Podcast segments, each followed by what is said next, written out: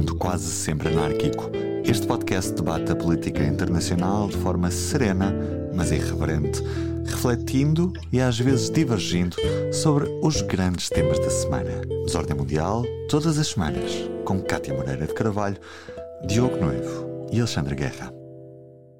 Olá, sejam bem-vindos a mais um Desordem Mundial.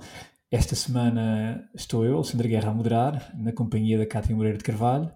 Uh, o Diogo não pôde estar presente ainda esta semana, mas seguramente na próxima, em princípio, já estará connosco de regresso. Cátia, tudo bem? Olá, Alexandre, estou bem e tu também? Também, obrigado. E pronto, feitas as apresentações e os cumprimentos iniciais, uh, vamos então ao nosso Ordem ou Desordem.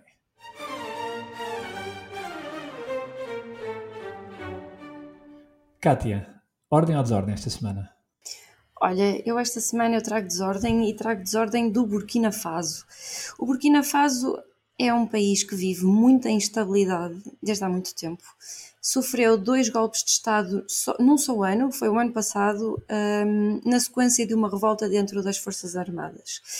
Na semana passada aconteceu um massacre perto da fronteira com o Mali, em que morreram mais de 60 pessoas. Há testemunhas que dizem que foram mais de 80, há outras que falam em 60, portanto, eu pelo seguro vou dizer que morreram mais de 60 pessoas. Um, e portanto, segundo também as testemunhas, mais de 100 pessoas irromperam pela aldeia de Karma, vestidas com uniformes das Forças Armadas, e mataram estas pessoas e, e levaram bens que encontraram pelo caminho. E pronto, apesar de vestirem uniformes do exército, ainda não se sabe ao certo a identidade destas pessoas. Não se sabe se de facto eram pessoas ligadas ao exército ou se eram pessoas que, enfim, apenas vestiam a roupa do exército, mas pertenciam a grupos rebeldes ou a grupos extremistas. Um, este ataque vem numa sequência de violência cometida por pessoas ligadas às Forças Armadas e de Segurança do Burkina Faso contra a população, o que já levou a que fosse aberta uma investigação a estes abusos. Mas, por outro lado, e é aqui que reside também a dúvida, é que, por um lado, sabe-se que tem havido violência alguma violência cometida por parte das Forças Armadas contra a população, mas por outro lado existe também um, os grupos extremistas que estão a atacar o Burkina Faso desde meados mais ou menos de 2012. E estes são grupos extremistas de inspiração islamista que estão ligados à Al-Qaeda e ao Daesh, sobretudo.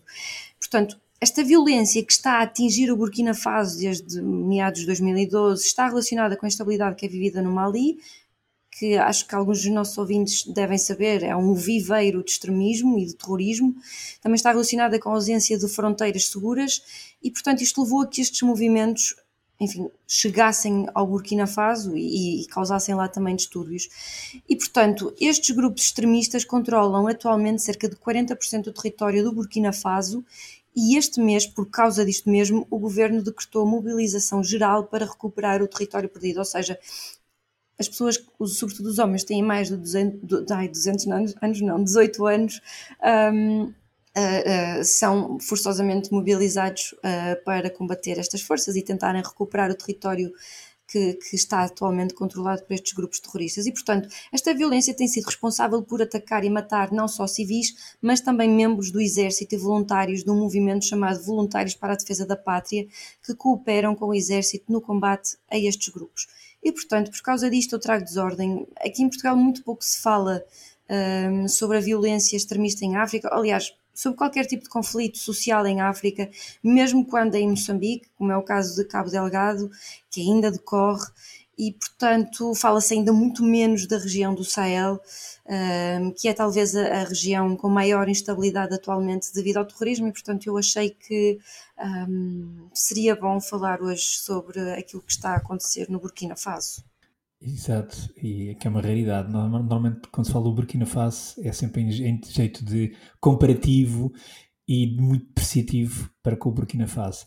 Mas eu recordo aos nossos ouvintes que nós já aqui em tempos falámos sobre o Burkina Faso, que aliás era um antigo o Alto Volta, chamado era o país chamava-se Alto Volta, e até a propósito até do, do, seu, do líder histórico do Burkina Faso, Thomas Sankara, um, que já aqui foi referido num dos nossos episódios, Portanto, muito bem lembrado, Burkina Faso, de facto é um país às vezes citado, mas sempre em termos comparativos e num, num tom bastante depreciativo. Um, e como tu dizes, é importante lembrar uh, que está passando pelo mundo, não é só em África, uh, uh, noutras partes sim, do sim. mundo. Enfim, tem, continua a haver conflitos, uh, em alguns casos uh, atrocidades que são cometidas, mas de facto, enfim, são temas que passam bastante ao lado daquilo que é a agenda mediática e a, e a própria agenda política. Uh, eu também trago, trago desordem. Um, estou bastante preocupado com o que se passa na, na autoridade palestiniana, na Cisjordânia e, sobretudo, na autoridade palestiniana. Nós já aqui temos falado várias vezes sobre, sobre esta matéria. Uh, o Mahmoud Abbas, o líder da autoridade palestiniana, tem neste momento 87 anos. Portanto, está muito debilitado já em termos de, de saúde. Uh, a autoridade palestiniana, neste momento, enfrenta uma crise como nunca enfrentou, uh, de descrédito, de incapacidade de gestão, uh, impotência política, desagregação, não tem conseguido segurar aquilo que são uh, essas suas obrigações para com a população. Neste momento há serviços paralisados, há greves, há ordens em atraso, hospitais têm falta de medicamentos. Uh, isto, tudo isto agrava-se com o facto de Israel reter verbas que, verbas fiscais, no fundo, verbas que são, são recolhidas uh, em nome da autoridade palestiniana e que devem ser devolvidas depois à autoridade palestiniana, mas essas verbas também estão retidas. E isto está a provocar um descontentamento muito grande na, na própria sociedade palestiniana. Aliás, uh, ser um dos sondagens recentes promovidas ou feitas um instituto, pelo principal instituto palestiniano, Khalil Shikaki, e uma das sondagens diz que 52% dos, palestinianos um, defendem uh, que a dissolução ou colapso da autoridade palestiniana é do interesse dos cidadãos, portanto isto é realmente novo. Uh, uma, uma autoridade palestiniana que, que, sempre foi dominada pela corrupção, mas cada vez mais uh, portanto, está, está entregue a uma lógica de facto de interesses e de, e de, e de, e de corrupção, como há pouco disse. Depois uma outra sondagem muito preocupante é que, do mês passado, é que 54%, 54 dos palestinianos, ou dos inquiridos, portanto, consideram que a violência é a melhor, é a melhor, eh, a melhor forma para acabar com a ocupação israelita. Portanto, claramente não acreditam em instrumentos negociais, não acreditam na autoridade palestiniana como interlocutor válido. Uh, lembro que Mahmoud Abbas, há um déficit enorme de, de, de democracia na, na própria autoridade palestiniana, esta palestina, relembro aos nossos ouvintes, foi, foi, foi, foi criada com os acordos de Oslo, nos anos 90, uh, ah, e este, este, este, déficit democrático, enfim, uh, explica-se em parte pelo facto, por exemplo, as últimas eleições que, que decorreram para o Conselho Legislativo foram em 2006, e as presidenciais foram em 2005. Desde então não houve mais nenhum processo eleitoral, Uh, tem havido alguns adiamentos por parte do Mahmoud Abbas em termos presenciais uh, e, portanto, estamos perante uma situação já muito, muito degradada. A isto junta-se outro problema muito, que, que, um problema emergente e bastante preocupante que tem a ver com aquilo que são a emergência de novos grupos uh, paramilitares que estão a surgir em algumas cidades da Cisjordânia, nomeadamente as Brigadas de Jani, uh, que surgiram no ano passado. Aliás, é preciso ver que 2022 foi o pior ano em termos de violência sobre, sobre os palestinianos desde há quase 20 anos. E, e, e, isto provocou precisamente o surgimento de alguns movimentos uh, autónomos, de, enfim, daquilo que são as formações políticas tradicionais, nomeadamente o Fatah ou a Hamas, mesmo a própria Jihad Islâmica, e, por exemplo, movimentos como as Brigadas de Janin, um movimento, um movimento criado, enfim, na cidade de Jani, que efetivamente tem ligação à Jihad Islâmica, nomeadamente às Brigadas de Al-Quds, mas tem muita autonomia e, e, tem uma lógica já diferente, portanto é um movimento criado por gente jovem, um movimento criado por muita gente que, jovens, crianças, jovens agora, mas que eram crianças na segunda intifada ainda, portanto ficaram marcadas pela segunda intifada, e que neste momento usam muito aquilo que são já as novas plataformas de comunicação, portanto, as novas, novas abordagens, um, para, digamos, fomentar e para também uh, conseguir atrair mais jovens para estes grupos. There's been tension here for decades, but it's steadily increased. According to UN figures, 2022 was one of the worst years for Palestinians. Israeli attacks in the occupied territories killed at least 220 people including 48 children. This triggered a fresh wave of Palestinian retaliatory action. and the emergence of new armed groups in several West Bank cities, including Jenin and Nablus. Em Nablus também uh, foi criado um grupo recente, o Lions Dean, uh, precisamente na mesma lógica, uh, uma espécie de grupo paramilitar bem formado, gente jovem, muito, motiva muito motivada e, e, e, que faz um pouco a lógica, digamos, da, do, enfim, eles próprios assumem que, são, que não têm provavelmente uma, uma identificação partidária, seja com a Fatah ou com a Hamas, uh, e, e, mas o problema é que estes grupos uh, começam, podem gerar de facto uma lógica de, de, de rivalidade interna que não é, que não é, que, que, poderá ser muito complicado no futuro. Portanto, estes, estes grupos que estão a surgir uh, são, são, são diferentes daquilo, daquilo que foram as brigadas tradicionais, portanto, as, as, as brigadas, brigadas, as brigadas de Kassam, as, as brigadas da Laxa, que surgiram, apesar de tudo, nas intifadas anteriores, com outra lógica, muito, muito ligadas a, que era ao Hamas, que era as, brigadas, as brigadas ligadas mais à Fatah, as brigadas de Kassam ligadas mais ao, ao Hamas, por exemplo. Estes movimentos não. E, são movimentos que partem de forma, surgem de uma forma muito orgânica. Uh, e aliás é interessante perceber porque é que Genion Nablus está, uh, no fundo, uh, a ver estes movimentos a crescerem ou a surgirem. Por um lado, Jenin tem um grande campo de refugiados que é um viveiro, enfim, e, é um, e Jenin é uma cidade que fica mesmo no norte da Cisjordânia. E o Nablus, acaba às vezes por acontecer com, outro, com alguns campos de refugiados. É? Sim, e neste, caso, e neste caso, portanto, Geni uh, tem esta particularidade, aliás, foi a, a Intifada de Al-Aqsa, de certa maneira, tem Geni como uma das cidades que, que enfim, que, que, impulsionou essa intifada, e depois em Nablus tem outra particularidade, que é precisamente uma universidade muito importante, uma das mais importantes universidades de, da Cisjordânia. Nablus é uma cidade muito ativa, muito, enfim, é uma, uma das mais importantes da Cisjordânia, e, portanto, estas razões também ajudam a explicar uh, o surgimento destes movimentos também nestas, nestas, nestas, cidades. E, portanto, eu trago aqui desordem porque eh, é para acompanhar com muita atenção o que está a passar na, na, na Cisjordânia, sobretudo na Cisjordânia, e com o surgimento de novos atores uh, que capam, que podem escapar também àquilo que são os, os movimentos políticos tradicionais, desde a Jihad, ao Hamas, ao Fatah. Portanto, fica aqui a minha desordem desta semana. E pronto, uh, vamos então passar ao nosso ponto de ordem. Order! Order! Esta semana vamos falar do Sudão. Uh, nesta altura, neste momento em que estamos a gravar, segunda-feira, já muito ao final da tarde, provavelmente já foram evacuados ou retirados cerca de 2 mil cidadãos estrangeiros do Sudão, uh, de várias nacionalidades uh, através de, enfim, de uma operação uh, muito significativa que está a decorrer neste momento e que vai decorrer durante os próximos dias.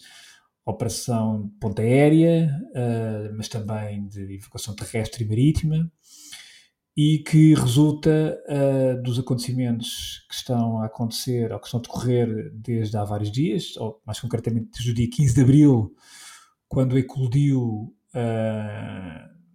um conflito interno, intestino entre, uh, dentro, enfim, entre as próprias estruturas militares do Sudão, no fundo estruturas que apesar de tudo estavam afetas ao, ao poder central, ao poder, ao poder governamental, mas estruturas que acabaram por um, ehm, estruturas que têm, apesar de tudo, interesses diferentes e que interesses que um, ehm, se tornaram inconciliáveis e um, acabaram por, eh, enfim, resultar na violência que estamos a assistir eh, nestes dias no Sudão.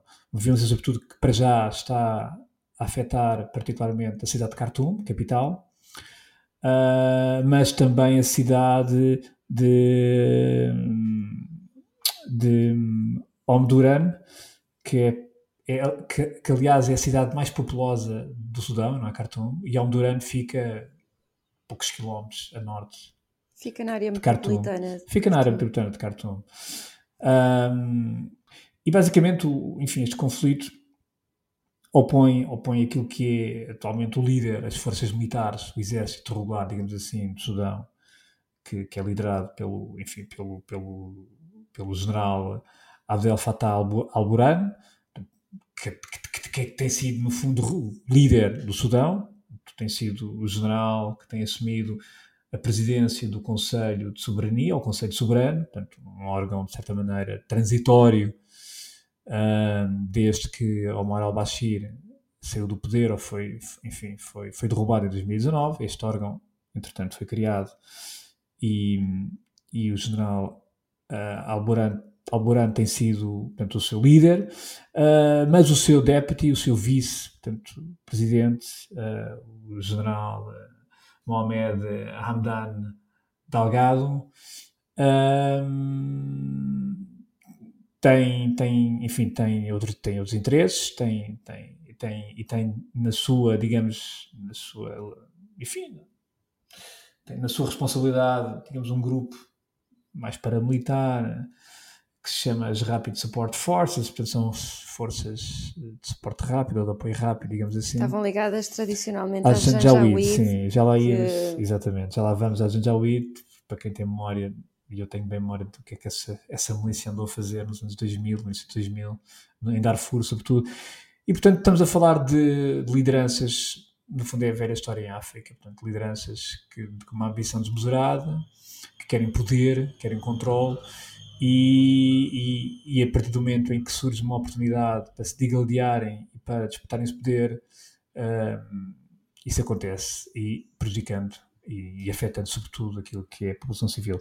Neste momento, os números que temos indicam já mais de 400 mortos, quase metade são civis.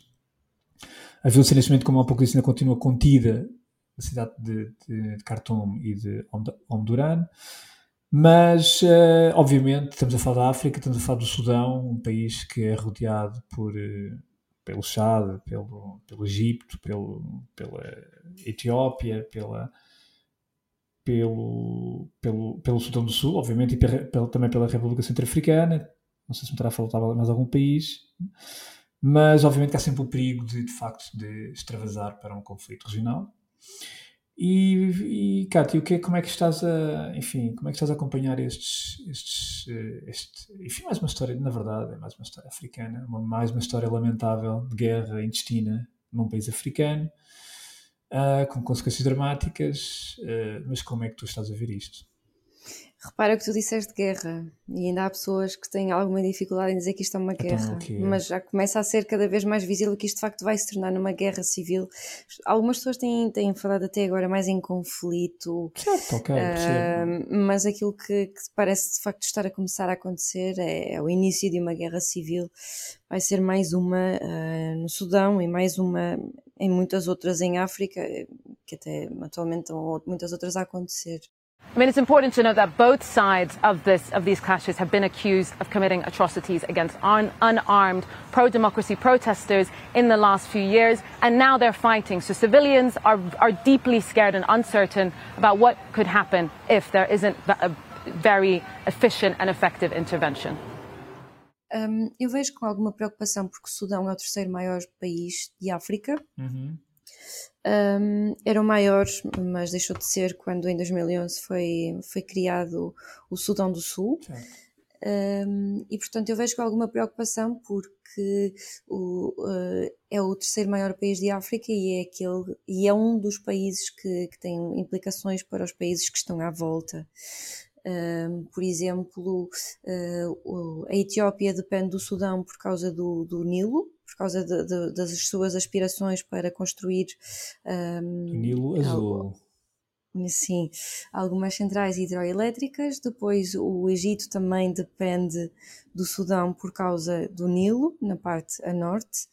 Um, e o Egito também está aqui um bocadinho assim, uh, entre a espada e a parede, porque se por um lado tem ligação próxima com o atual líder, ou aquele que é uhum. reconhecido como o atual líder do Sudão, Sim, por outro, ah, exatamente, por outro lado, uh, o Egito depende uh, em termos financeiros dos Emirados Árabes Unidos, que estão a apoiar o líder das forças rápidas.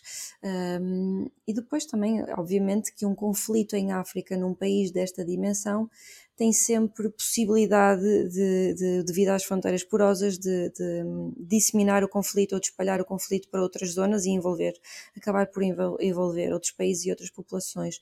Depois, outra preocupação que eu tenho é, obviamente, eu acho que isto já foi falado, um, mas continua a ser uma preocupação, não é por ser muito falado que deixa de ser uma preocupação, é a presença do grupo Wagner no Sudão, que já, já está lá desde uh, há alguns anos, ainda não se sabe muito bem a extensão da influência que se pode ter tido ou não influência neste conflito. Ao que indica, parece que não. O, Alexandre Sim. está a torcer o nariz, não, não, mas ao que indica, parece. parece. que não. Mas de qualquer das formas, uh, é sempre um bocadinho preocupante ter uh, o grupo Wagner uh, uh, no Sudão, em África e em qualquer outro país, porque isto obviamente vai contra uh, a paz, vai contra a segurança e vai contra, obviamente, os valores ocidentais, e eu acho que isso é de referir. O grupo Wagner está lá por causa, sobretudo, sim, das mas, minas de ouro que claro, existem no Sudão. Claro. Eu, eu, sim, eu acho que aqui há algumas nuances e, e que ou seja, para perceber um pouco porque é que também agora estes dois generais decidiram por um lado, quer dizer, compreender um pouco essa questão. Porque é que estes dois generais, e às vezes a razão é um pouco mais simples, de facto, é que ficar pouco dizia, que tem a ver um bocado com o luta de poder, uh, e é uma história repete-se em África, não é?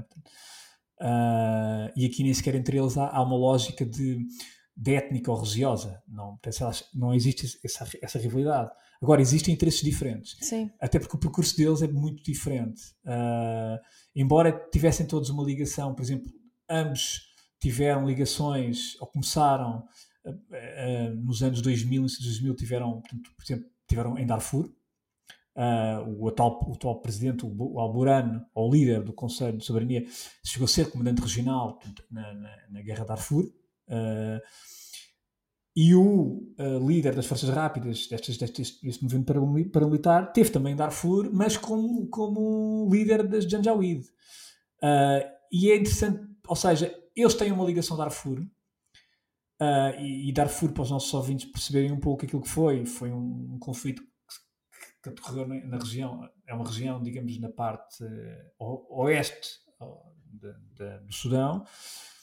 Foi, sobretudo, um conflito que teve uma, uma matriz de, digamos, étnica e religiosa, até sobretudo religiosa, muito religiosa. E, te, e, teve, e teve alguns traços de genocídio também. Não, teve, aliás, o, o, o, o, o antigo presidente Bashir que foi deposto em 2019, ao fim de 30 anos, teve, foi, tem neste momento, é acusado neste momento pelo Tribunal Penal Internacional, precisamente por genocídio, crimes de guerra e crimes contra a humanidade.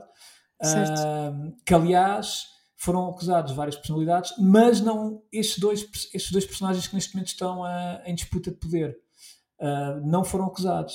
E, e, e quer o Alborán e, que, e, o, o general Dagado, ah, que, que que está à frente das forças rápidas, não é? Tiveram uma interação direta naquilo que foi o genocídio e as atrocidades de Darfur, que basicamente resultaram em 300 mil mortes e mais de, de, de enfim, mais de 2 milhões de pessoas julgadas, e, e, e, no fundo foi uma espécie de uh, uh, perseguição religio religiosa, já que, quer dizer, uma grande parte do Sudão uh, é muçulmano, e, e, e, o Omar Bashir sempre impôs um regime durante 30 anos, férreo naquilo que era a imposição do Islão, enfim, e, na perseguição. E da, e da, e da Sharia, da, claro, da jurisprudência islâmica? digamos, às minorias, eh, outras, outras minorias religiosas, e nomeadamente cristãos, etc., e animistas, por exemplo, no, no Sudão Sul. Uh, e isso aconteceu também na região de Darfur. Portanto, e a determinada altura, de facto, a limpeza e o conflito religioso é imposto pelo próprio Bashir, com a ajuda destes dois senhores que neste momento estão a disputar o poder. Agora, eles têm origens muito diferentes, porque o, o, se por um lado o Alburano, o atual presidente, o líder do Conselho de Soberania, é um militar de carreira e chegou a ser chefe de Estado-Maior do Exército em 2018, uh, ah, o, o, o Mohamed Hamdan Dagado é claramente um, um, um, um, militante, quer dizer, um militante, digamos assim, um, um, homem que teve à frente das milícias, portanto não tem uma, uma lógica militar, de estrutura, digamos assim, é um tipo que vem de uma vem de, vem vem vem de, de, uma, de enfim de uma tem uma origem tribal uh, ele aliás tinha tinha tinha tinha um negócio de camelos e depois tornou-se um, quase um warlord, um senhor da guerra. Uh, ele, aliás, é, neste momento, supostamente, está muito associado e muito ligado ao controle de algumas minas de ouro. E, e ele assume isso. E temos aqui, estamos aqui a falar de lógicas completamente diferentes. E, e também há aqui um, uma, uma, necessidade e há aqui uma luta pelo controle também dessas minas de ouro que há pouco falaste. Porque a questão do petróleo é mais complicada porque a maior parte do petróleo está no Sudão do Sul, ou pelo menos está numa zona fronteiriça. Agora, Sim, o Sudão do Sul ficou com a parte do, mais parte rica em termos de petróleo, recursos claro. minerais. Agora, sim, em sim. relação ao ouro, não.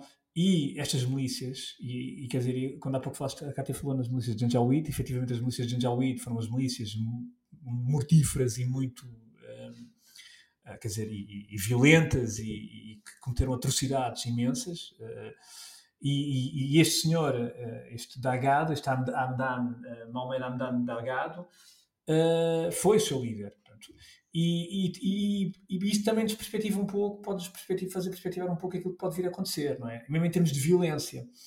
Uh, e, portanto, há aqui uma lógica de senhor da guerra, claramente, que quer contra a Minas de Ouro, e depois há uma lógica de, de controle de poder nacional por parte do Alborano duas. Agora, isto não, não, não, não antecipa nada de bom. Não é? Em relação à questão externa, eu aí acho que há umas nuances importantes para fazer em relação àquilo que a disse. Porque não, as coisas não são, acho que não são tão lineares. Por um lado, eh, para os nossos ouvintes, eh, se calhar terem uma noção mais eh, clara daquilo que, da importância, por exemplo, Cartoon é uma cidade que eu adorava visitar, não conheço, por uma razão muito simples. É, que, é onde confluem os dois Nilos, o Nilo Azul Exato. e o Nilo Branco. O Nilo Azul Sim. nasce na Etiópia, e o Nilo Branco nasce no Lago Vitória, que é rodeado de vários países, portanto, Gânia, Tanzânia, Quênia, etc. E eles confluem precisamente na cidade de Khartoum. E depois sobem para o Egito. Ora, o recurso mais importante daquela zona para o Egito é o Nilo, é a água. Sempre foi ao longo da história. E continua a ser, hoje mais do que nunca.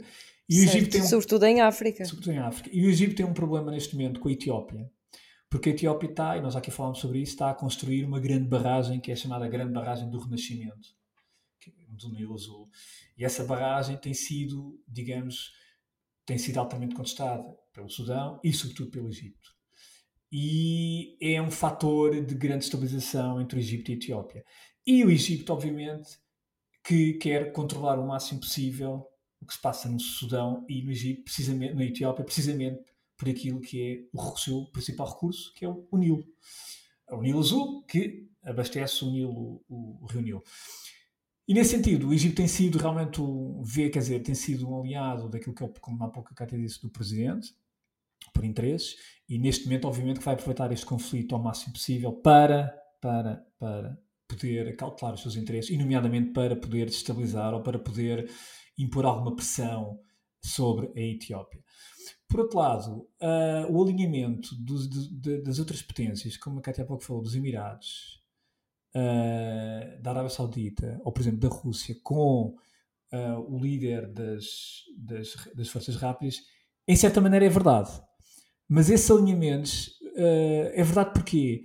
Porque estas, este líder e estas forças foram muito importantes, têm sido muito importantes, porque foram, foram mobilizadas algumas destas forças para para ajudar a Arábia Saudita e os Emirados no apoio, no combate aos Houthis no Iémen, na guerra do Iémen.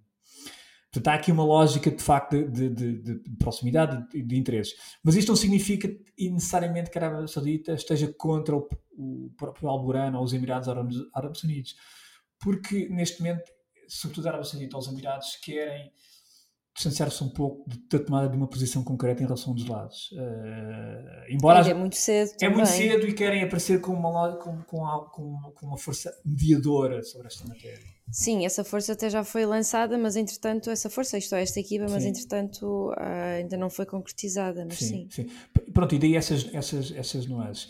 Depois é, é, também preciso ver, por exemplo, o que é que isto pode afetar uh, o Chad, que faz fronteira com o Sudão. O Chad, que é um país que já está, enfim, abraços com uma série de problemas. Tem os maiores campos de refugiado, exemplo, refugiados de sudaneses. Por exemplo. Grandes crises de seca e de fome. Exatamente. Uh, e depois uh, ver também a China, neste momento, obviamente, na sua nova postura mediadora e pacificadora, uh, não está interessado em tomar nenhum dos lados, não, não, não, não é esse o objetivo, nem, é esse, nem tem interesse nesse, nesse, nesse cenário. Uh, Agora, há uma coisa que, que é verdade. Uh, nós olhamos para o Sudão, quer dizer, e, e, vamos sobretudo ver também o que vai acontecer com o Sudão do Sul. Uh, o que é que vai afetar também a relação do Sudão com o Sudão do Sul, não é? Que tem sido uma relação muito crispada e muito, não só crispada, até violenta. Mas tanto quanto eu li, o Sudão do Sul parece que está com interesse em também assumir um papel de mediação, porque obviamente também tem todo o interesse em que não, não inicie a guerra claro. propriamente dita no Sudão, por causa também das fronteiras porosas. Mas tanto quanto eu li, para já parece haver esse interesse de mediação. Eu acho que neste momento as potências estão, eh, ao contrário, por exemplo, do que aconteceu no Congo. Uh, no Congo, Kinshasa. Na República Democrática do Congo, ou seja, onde de facto, a determinada altura eh, eh, já não se percebia bem quem é que estava no Congo e que é que, a fazer o que ia combater quem. Eh, isto dizer, é, é um facto. Aqui no Sudão um, parece, haver, parece estamos a ver alguma prudência na, na, na posição das potências portanto, regionais e mesmo nas potências internacionais. Os Estados Unidos, até porque não há, ou seja, ninguém está interessado é que, é que, para quem quiser tomar alguma posição sobre esta matéria, a nível de, das grandes potências internacionais, seja os Estados Unidos, seja, seja a China, uh, quer dizer, não, não é possível fazê-lo sem ter uh, forças no terreno. E ninguém está interessado, seguramente, em, neste momento, com uma guerra na Ucrânia, com interesse em Taiwan.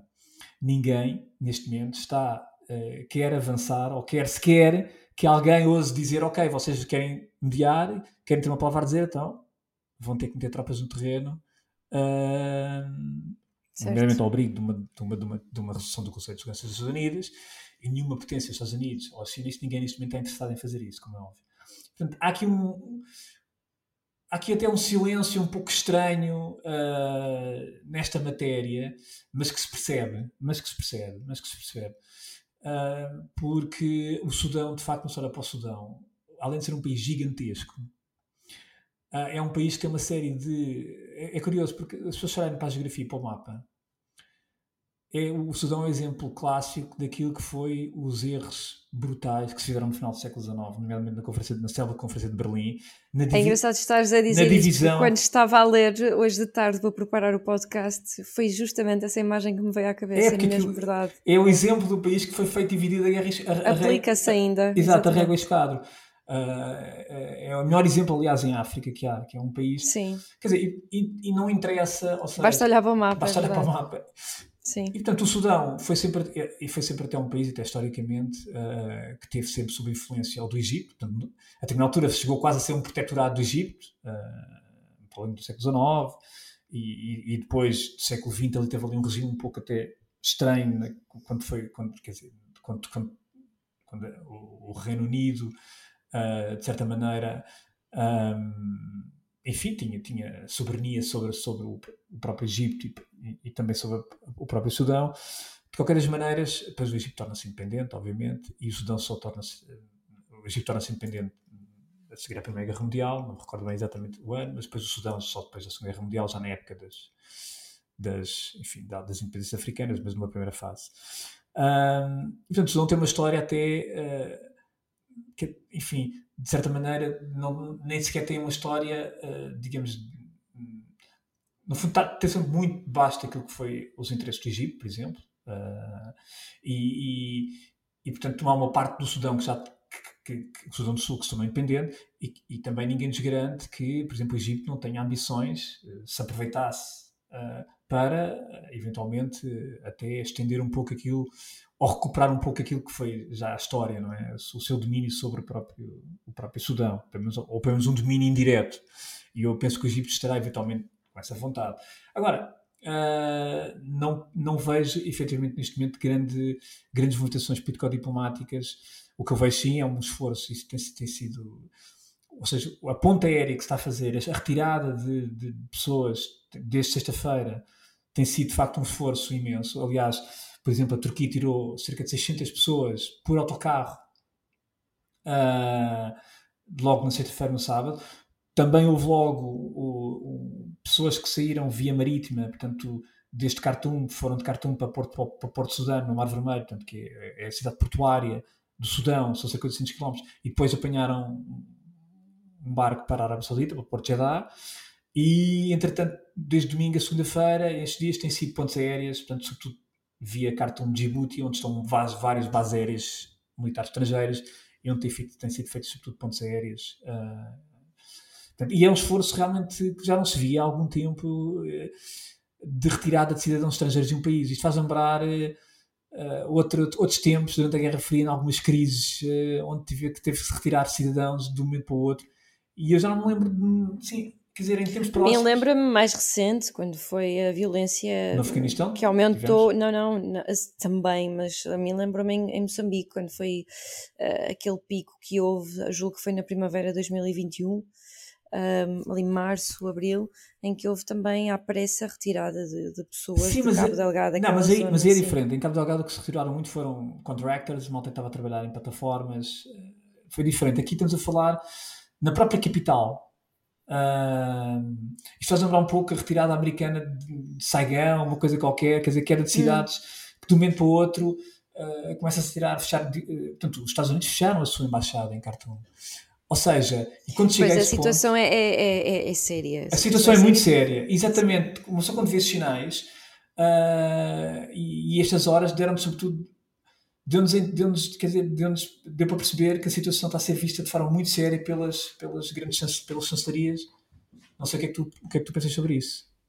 Eu acho que sim, que a situação está a ser vista uh, com alguma seriedade. Eu queria só voltar àquela parte que estavas a dizer que, um, que ninguém se quer muito uh, meter no conflito porque, enfim, guerra na Ucrânia uh, e, portanto, isso faz com que, e também, claro, também aquilo que se passa em Taiwan também faz com que as pessoas, as pessoas, desculpem, os governos ah, não queiram muito interferir. Um, por outro lado, eu volto à questão da Rússia, que é a, a Rússia um, tem estabelecido vários uh, acordos uh, com o Sudão. Com o atual líder também já houve conversações, uhum. um, e um dos interesses da Rússia é não só a exploração, obviamente, das, mina, das, das minas de ouro, mas é o estabelecimento de uma, de uma base. Sim, uh, exatamente, com ligação ao Mar Vermelho. Sim. Portanto, aquilo só que eu quero alertar, posso estar errada, mas esta ausência de, de, alguma influência naquela zona uh, dos Estados Unidos ou da União Europeia pode fazer com que a Rússia crie mais um foco de estabilização e que capitalize isto a seu favor e, portanto, comece a favorecer uma das forças que lhe dê mais garantias disso acontecer. Sim. E eu, quando falei da Wagner, do grupo Wagner há bocado, era precisamente por causa disso. Era, não acredito que tenha tido influência ou pelo menos influência direta na, no início deste conflito, desta guerra, mas, mas acho que pode muito facilmente capitalizar este conflito a seu favor se, um, se, se, se, enfim, as negociações de paz ou um acordo de um cessar-fogo não, não seja posto em prática rapidamente. E essa é uma das preocupações que eu tenho. Sim, e sobretudo, aqui o Grupo Wagner, quer dizer, eh, eh, os interesses que eventualmente terá aqui prende-se muito com, enfim, basicamente com uma, uma, coisa muito prática que é controlar minas de ouro e dinheiro. Uh, e no fundo é isso que move um pouco o, o, o líder, o vice, o vice-presidente do Conselho de Soberania, portanto, que está à frente. Mas o grupo Wagner não é, é obviamente que se move por fins financeiros por meios duvidosos para atingir fins financeiros, mas não só. O grupo Wagner é como que um braço uh, um braço mercenário da política externa russa. Isso já está mais do que claro. Sim, eu percebo isso, mas eu também acho que Portanto, não podemos, sobre, eu acho que não podemos uh, sobrevalorizar aquilo que é a ação ou a capacidade de ação de um grupo Wagner num país como o Sudão. Uh, e eu aí tenho grandes dúvidas hum, muito sinceramente. Não acho, ou seja, não acho que seja um fator provavelmente muito relevante naquilo que será depois o desenvolvimento do. Posso estar enganado, mas não parece ser um fator. Eu não acho que vai ter um fator muito grande no desenvolvimento do conflito, mas não. que pode ter ou que vai ter Sim, um claro, papel claro. para, obviamente, defender os seus interesses, porque assim, se é um grupo que se move por interesses financeiros, obviamente vai querer continuar a lutar por esses interesses financeiros.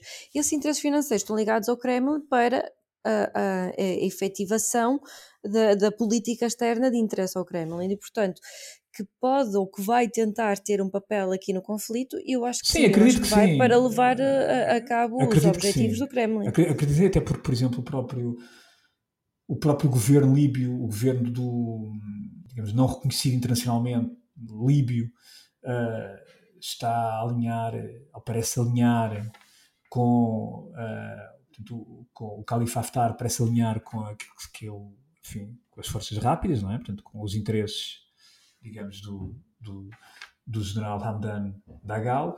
Uh, eu admito, isso, admito que sim. Agora, eu, eu, é, nós não podemos é descurar que há aqui uma lógica, e isso, eu, para mim, eu levo um pouco essa, considero-me bastante essa, essa, acho importante esse, esse fator que é uh, o caráter bastante mercenário e, e, daquilo que é as forças rápidas e, e sobretudo da sua liderança.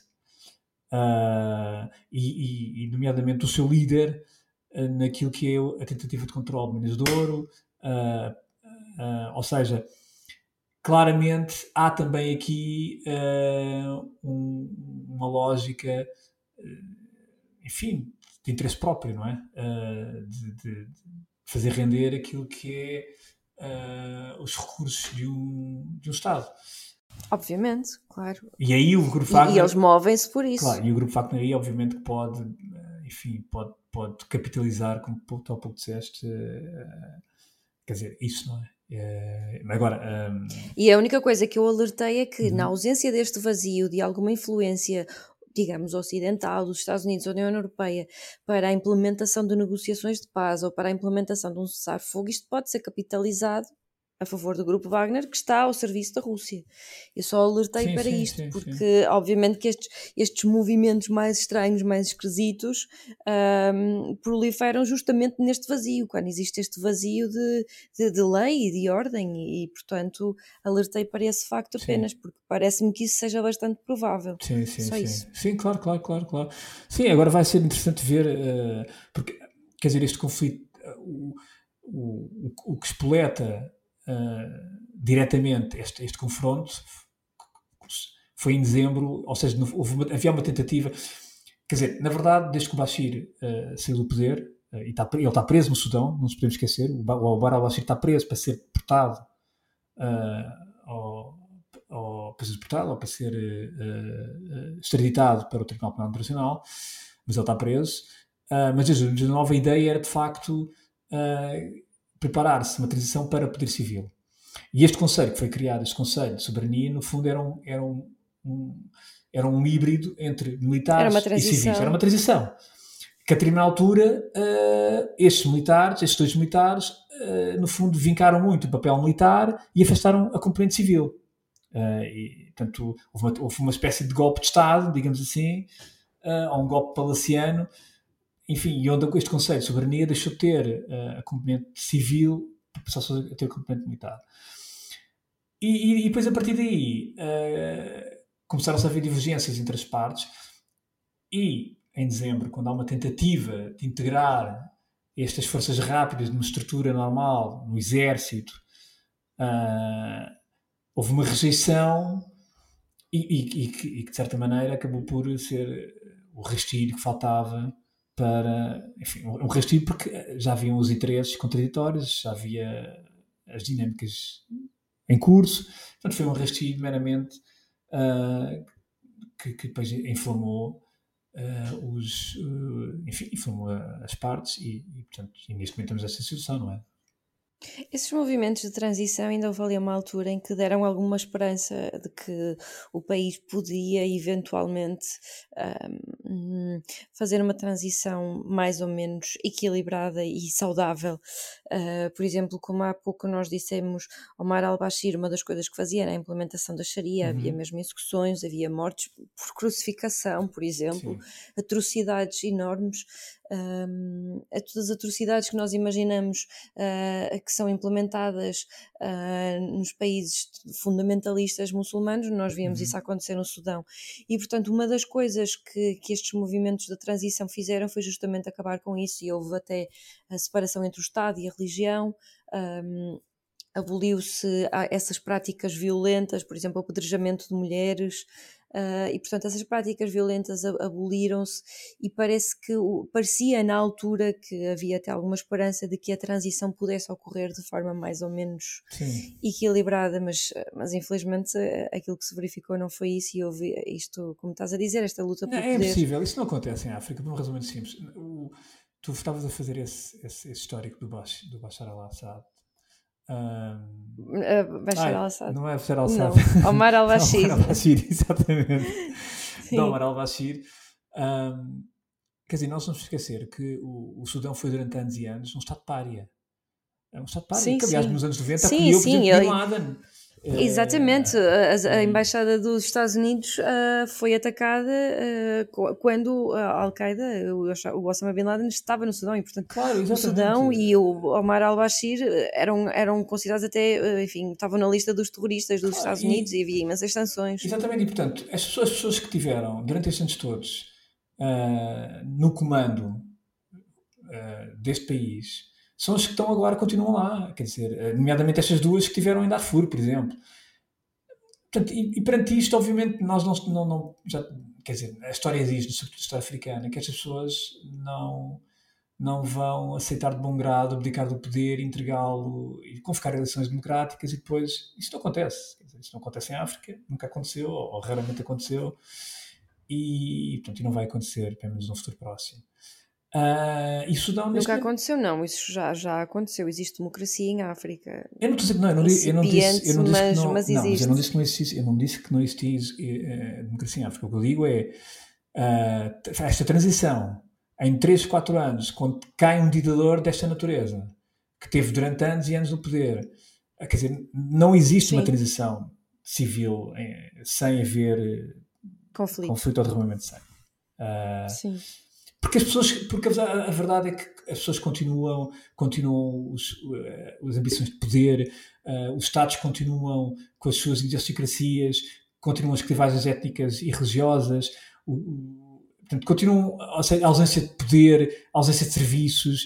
Uh, neste momento, o Sudão, por exemplo, não quer dizer, este conflito já pagou, uh, ditou abaixo tudo que são comunicações. Uh, enfim, internet, internet serviços básicos uh, não há, uh, fornecimento de água começa a escassear. portanto, estamos a falar de países altamente frágeis e que, se, que já numa vida normal, já, em circunstâncias normais, já é complicado viverem. Quer dizer, mal ecluda um conflito desta natureza, torna-se praticamente impossível sim, sim. viver neste sim. país. E, portanto, e a partir daí é o caos. Uh, veremos o que é que o que é que que é que virá, uh, mas não não tenho não, não, não, não tenho enfim estou muito pessimista em relação ao Sudão. Ao Sudão. Sim. Parece ser mais um daqueles conflitos que se vai prolongar durante anos. E que ninguém quer saber, na verdade. Sim. É isso. E pronto, voltaremos certamente a este tema. Uh, Porque nós queremos saber. Nós queremos saber, exatamente. e acho que os nossos ouvintes também querem saber sobre isto. E pronto, vamos então ao nosso sem fronteiras.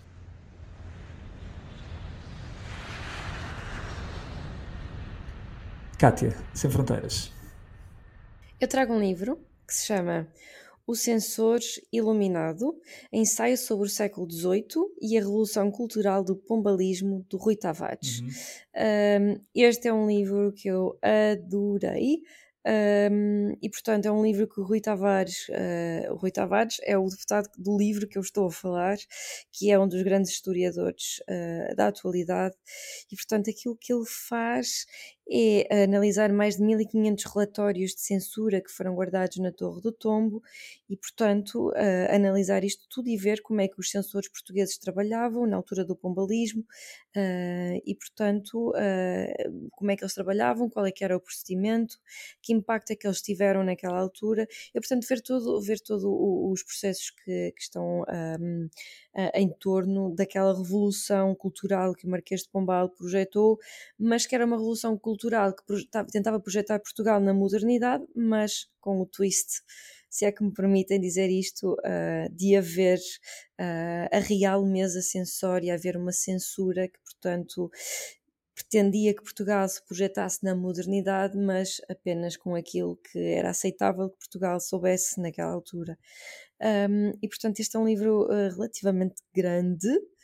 Um, grande, pronto, tem 700 páginas, mas vale muito, muito a pena.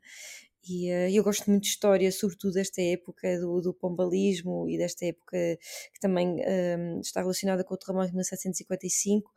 Um, e portanto, para percebermos melhor um bocadinho esta altura é, é, é, ler este livro e ler Rui Tavares.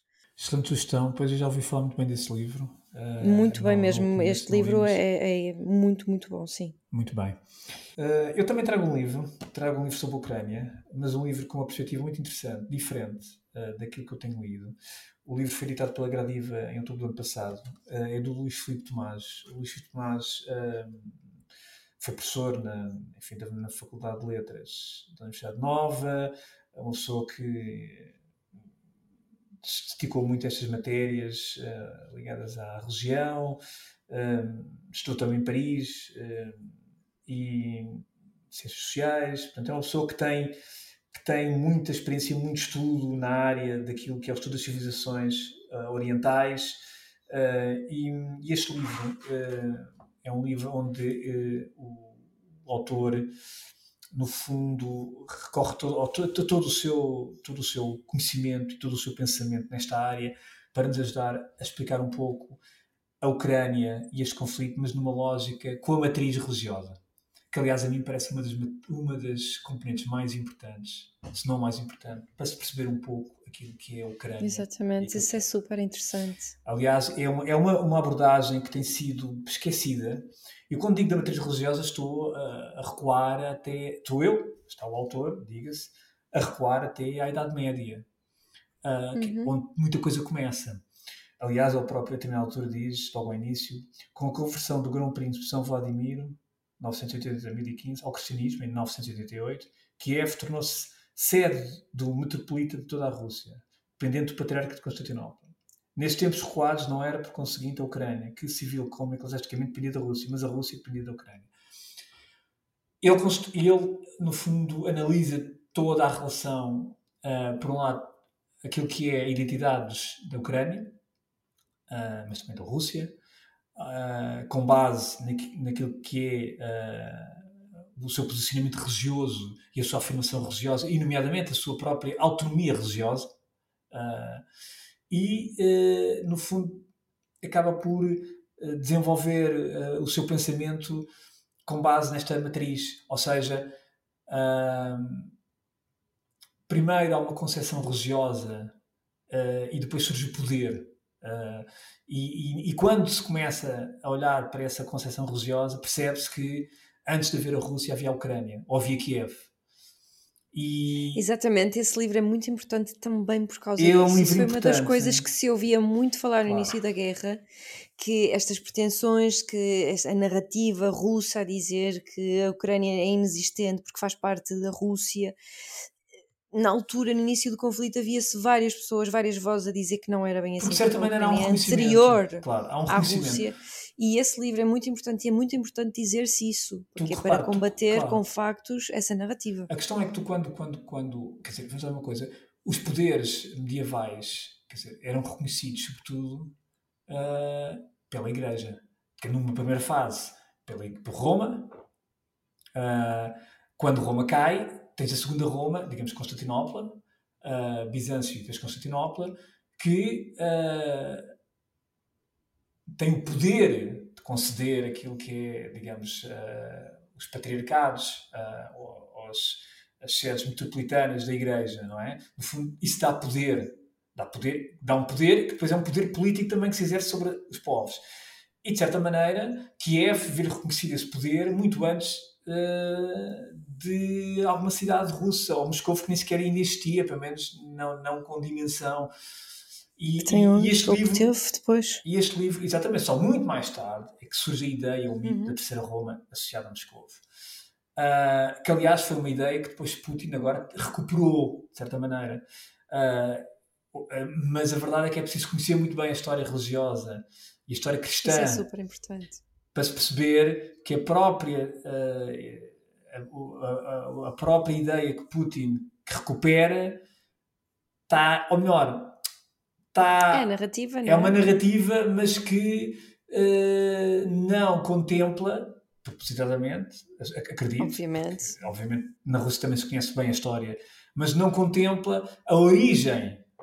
Quer dizer, a origem daquilo que é a relação de poder ou a relação religiosa, por exemplo, em Constantinopla e Kiev, e aquilo que, e aquilo que foi, digamos, o papel da religião uh, na própria identidade da Ucrânia, uh, ou pelo menos numa parte da Ucrânia, não é? E este livro é muito interessante porque é um livro muito. É, tem, algum, é, é, é tem alguma. é denso, é um livro denso, porque é um livro, enfim, que tem informação muito precisa, tem uma linguagem bastante complexa, tem nomes uh, bastante exatos, muito, mas é um livro que é fundamental para se perceber um pouco realmente uh, a origem a origem eu diria das coisas, até mais, é? se me permites. Eu, eu acho que isto nota-se o meu entusiasmo com este livro, eu não o conheço, mas vai para a lista.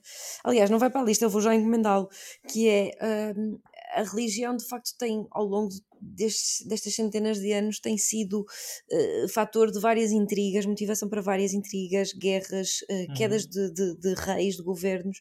Portanto, tem mobilizado muito a população e, portanto, para se perceber eh, aprofundadamente um país, um determinado contexto, é mesmo ir também pela religião. Uhum. E portanto, eu, o Luís Filipe Tomás, eu há pouco também não referi, é um, é um, é um intelectual, um estudioso também muito premiado. Uh, Ucrânia, as lições da história, editado pela Gradiva em outubro do ano passado, e para quem quiser perceber uh, e, tem quem, e quem tiver realmente interesse, porque é um livro que exige uma leitura atenta e, é muita, e alguma concentração, mas é um livro fundamental para se perceber uh, é melhor uh, as origens uh, das entidades e, da, e, de certa maneira, dos povos ou dos Estados e depois daquilo que também origina, não é? Portanto, é a minha sugestão esta semana. Muito bem, Alexandre. E pronto, uh, feitas as sugestões, uh, chegamos ao fim de mais um Desordem Mundial e para a semana cá estaremos. Beijinhos e abraços. Até para a semana.